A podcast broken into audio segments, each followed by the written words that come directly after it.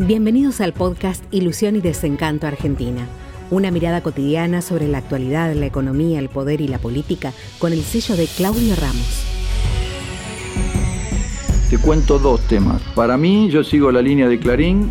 Ellos dicen, el peronismo dividido pierde y el peronismo unido gana. Entonces, vamos ya y dice, qué gran dirigente, tu papá. Infran, qué buen gobernador. Sí, tratan de callar, porque si se dividen y se pelean, saben que van al muere. Y las causas y el gobierno y todo depende del triunfo, porque si pierden en octubre, tras que tiene poco poder, no le va bien en nada. Porque vamos a ser clarito, el populismo se puede hacer con guita. No se puede hacer populismo sin guita. Perón en el 46, la Argentina estaba intacta y el mundo destruido. Entonces Eva Perón le llevaba trigo colchones le llevaba a Japón, a España, y se le tiraban a besarle los pies, porque el mundo estaba destruido.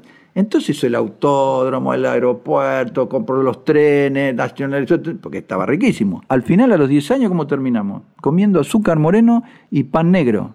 Azúcar moreno y pan negro, le agotó la plata. Este señor, Kirchner, todos los productos de la tierra de 2003 al 2010 subieron por las nubes. El oro, el trigo, el maíz, la carne de vaca, el petróleo, todos los que exportan viene de la tierra. Putin en Rusia, Chávez en Venezuela, Lula en Brasil, Kirchner, quedaron como los reyes de... Pero eso se agotó. Cuando le toca a Dilma, cuando le toca a Cristina, estaba agotado. Lo quieren reemplazar imprimiendo dinero, como terminan? Echada patada o perdidosa, etcétera. No se puede hacer eh, populismo sin guita. Y ese es problema de Fernández. ¿Qué decía? Esa gansada, discúlpenme que repiten siempre. Hay que poner dinero en el bolsillo de la gente. ¿Qué hace todos los días Maduro? Pone miles de millones de bolívares en el bolsillo de la gente. ¿Y qué logra? Más hiperinflación. Porque eso no tiene ningún respaldo en el Banco Central, ni tiene que ver con la cantidad de bienes y servicios que se dan. Es moneda que no tiene ningún respaldo. Entonces la gente no la quiere. 100 dólares equivalen a 50 kilos de, billetes de, de bolívares, porque no vale nada. ¿Qué viene este? Margarita Stolbiz, pobre también, repite lo mismo.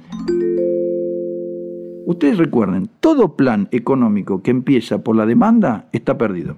Si ustedes dicen, voy a poner dinero, ¿se acuerdan de Reagan que decía the supply side of the economy? Los planes serios destinados a, prosperar van por el lado de la oferta.